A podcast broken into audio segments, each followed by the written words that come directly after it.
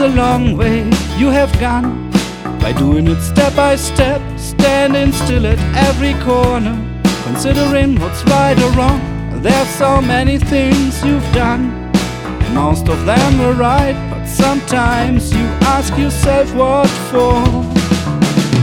You got further moved along, big directions one by one, out of all those sideways and shortcuts and dead ends. You finally found your way, but there were people you caused headaches just by trying to hurt no one, and still you ask yourself what for.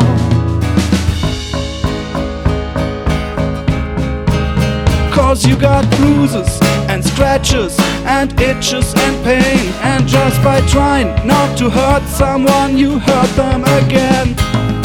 People are getting complicated, even if you try to explain. Is it you? Is it them?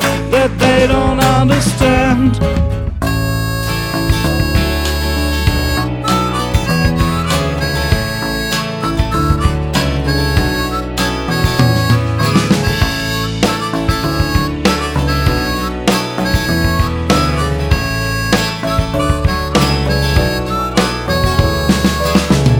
There were times you wanted someone, didn't know how to get along, and the other times you are wanted by someone, didn't know it, acting like a fool, doing silly things by trying to impress, but nonetheless you ask yourself what for.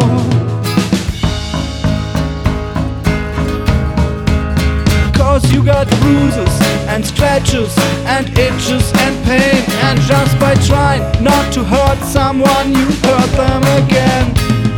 People are getting complicated, even if you try to explain. Is it you?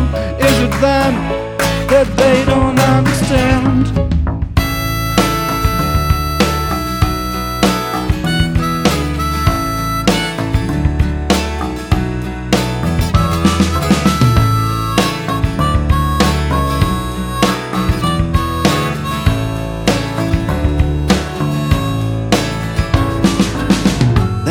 were times you didn't move at all. Try not to breathe, try not to change anything because things could get worse what they did anyway. And while you're trying to fix everything, everything is running away.